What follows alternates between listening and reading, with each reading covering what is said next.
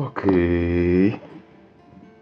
Vamos começar mais uma temporada. Dessa vez vamos ler A Guerra dos Mundos.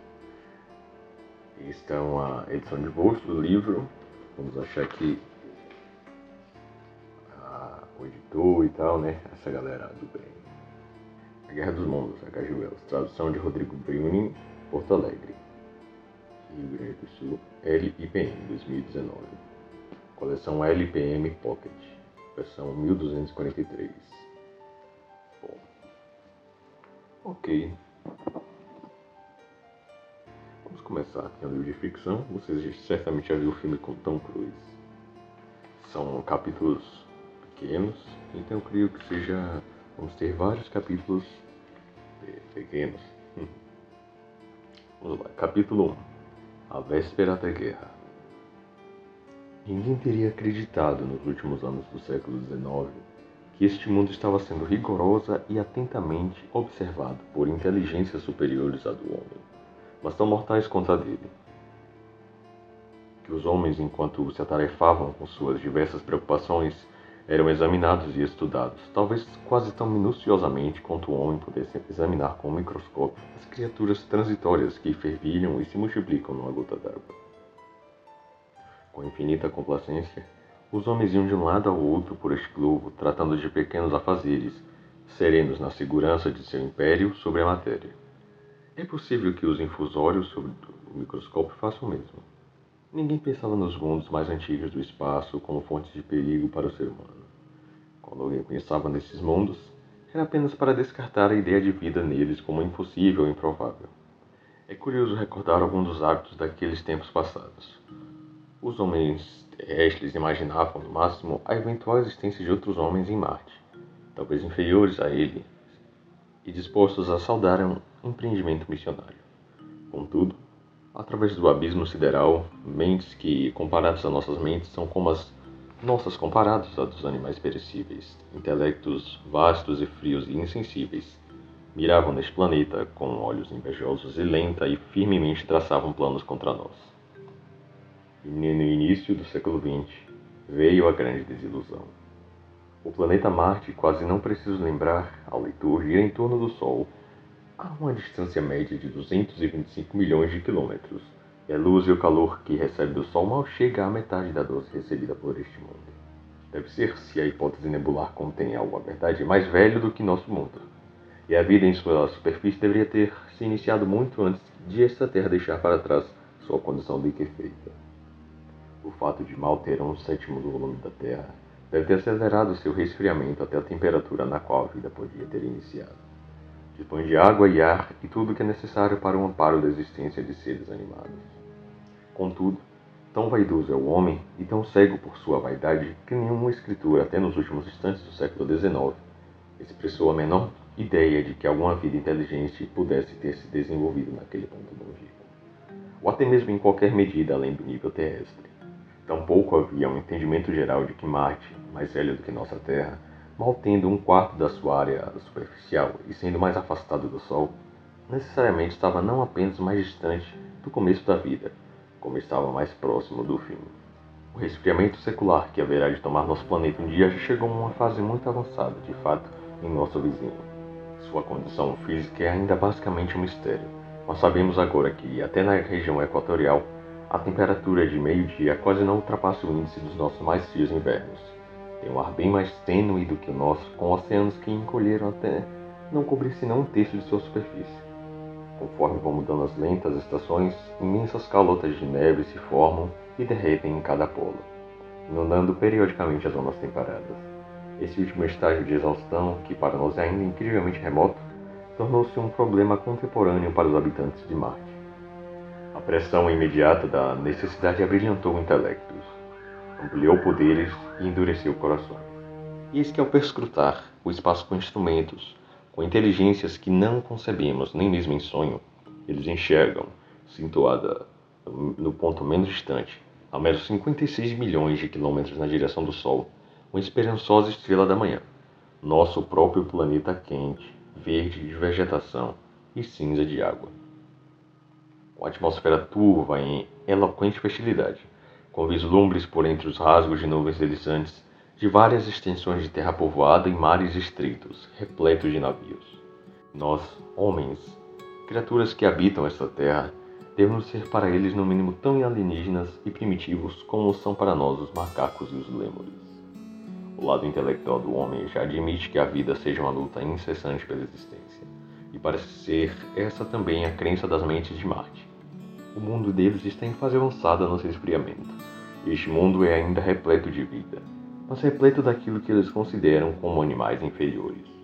Para eles, lançar uma campanha de guerra em direção ao Sol é de fato a única forma de fugir à destruição do que os espreita, geração após geração. Precisamos ter em mente, antes de julgá-los com severidade excessiva, a destruição impiedosa e total que nossa própria espécie infligia, não só aos animais, como aos desaparecidos bisões e dodós, mas às suas próprias raças inferiores. Os tasmanianos, apesar da aparência humana, foram inteiramente varridos da existência, numa guerra de extermínio travada por imigrantes europeus em espaço de 50 anos. Somos, por acaso, apóstolos da tolerância com direito de reclamar se os marcianos guerrearem no mesmo espírito? Os marcianos parecem ter calculado uma incursão com espantosa sutileza. Seu conhecimento matemático, evidentemente, supera de longe o nosso, e realizado os preparativos com unanimidade quase perfeita. Se nossos instrumentos tivessem nos permitido, poderíamos ter visto a formação do problema bem antes no século XIX. Homens como Schiaparelli observaram o planeta vermelho.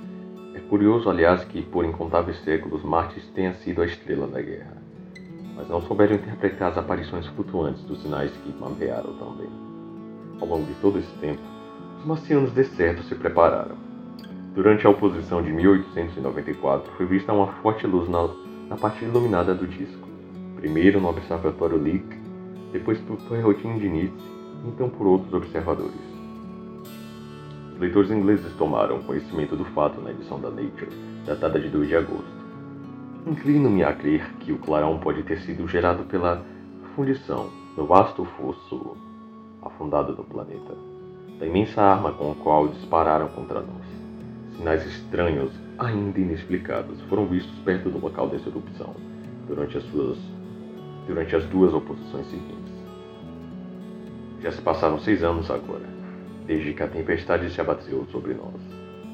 Enquanto Marte entrava em oposição, a velha de Java estremeceu as comunicações astronômicas com um relato espantoso de uma imensa erupção de gás incandescente no planeta.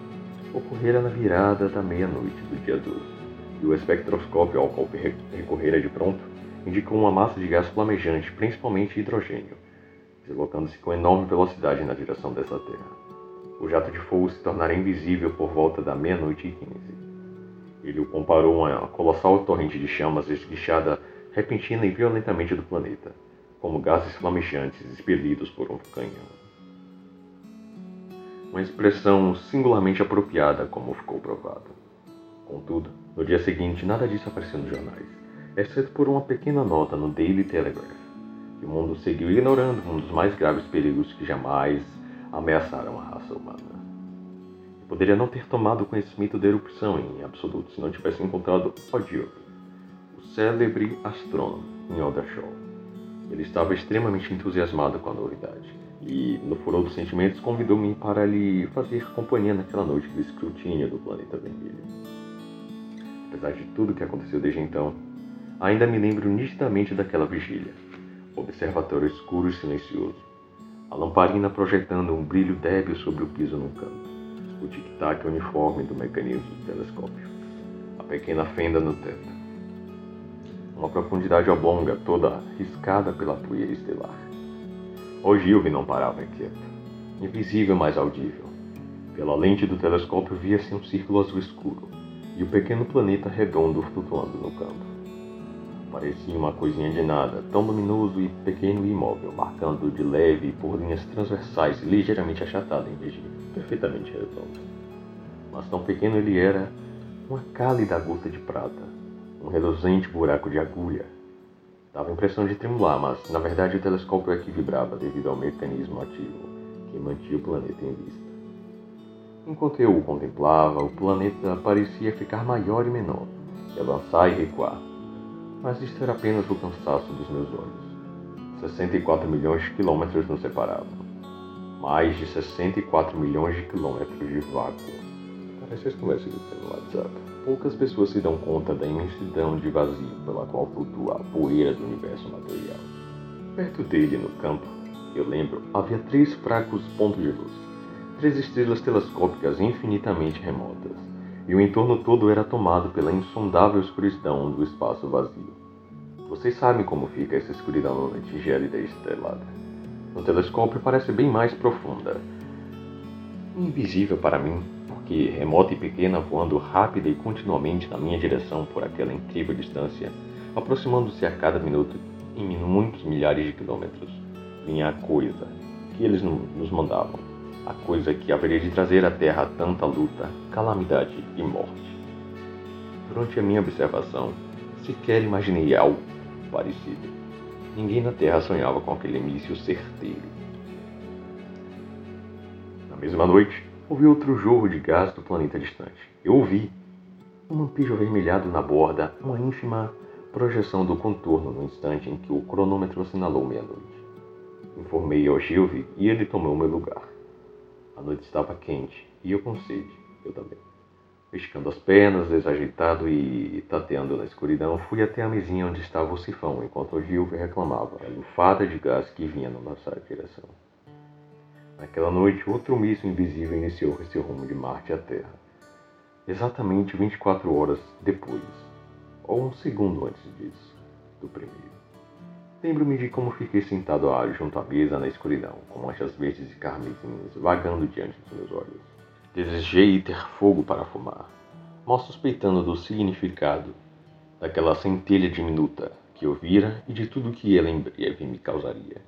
Ogilvio observou até uma da manhã, e então desistiu. E nós acendemos a lanterna e andamos até a casa dele.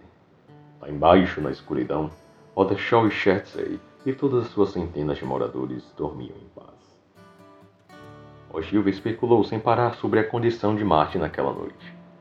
Zombou da ideia vulgar de que o planeta tivesse habitantes capazes de mandar sinais para nós. Sua suposição era de que meteoritos poderiam estar caindo em forte chuva sobre o planeta, ou de que uma imensa explosão vulcânica estava em andamento. Salientou para mim que era improvável a evolução orgânica de ter tomado um, um mesmo rumo nos dois planetas adjacentes. As chances de algo semelhante ao homem em Marte são de um em um milhão, ele disse. Centenas de observadores viram um clarão naquela noite, e na noite seguinte por volta da meia-noite.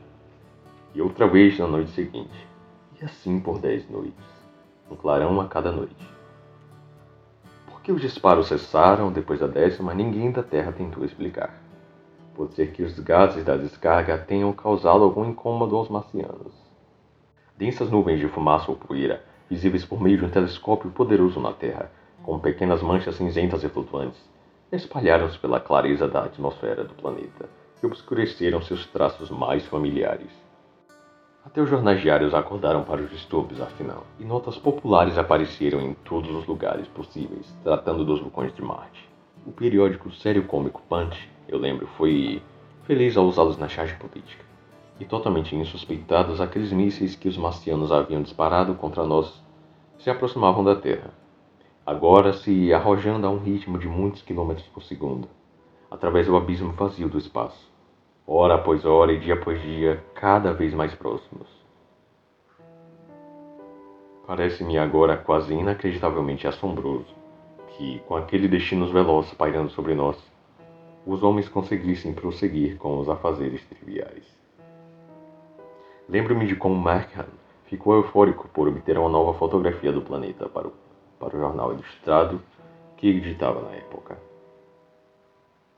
Nestes últimos tempos, as pessoas mal concebem a abundância e a iniciativa dos nossos jornais oitocentistas. De minha própria parte, eu estava bastante ocupado, aprendendo a andar de bicicleta e absorto numa série de artigos discutindo a provável evolução das ideias morais conforme a civilização progredia. Certa noite, o primeiro míssil não devia estar naquele momento a menos de 16 milhões de quilômetros de distância. Saí para caminhar com minha esposa. A noite estava estrelada. Lhe expliquei os signos do zodíaco e apontei para Marte, um brilhante ponto de luz rastejando rumo ao zênite, em cuja direção tantos telescópios estavam apontados. Quando voltávamos para casa, um grupo de excursionistas vindo de Chertsey ou Isleworth passou por nós cantando e tocando música. Havia luzes nas janelas superiores das casas enquanto as pessoas se deitavam para dormir. Da estação ferroviária, ao longe, via um som de trens em manobra, vibrando e ribombando, quase uma melodia suavizada pela distância. Minha esposa me apontou o brilho das luzes de sinalização vermelhas, verdes e amarelas, pendendo de um vigamento contra o céu. Tudo parecia muito seguro e tranquilo.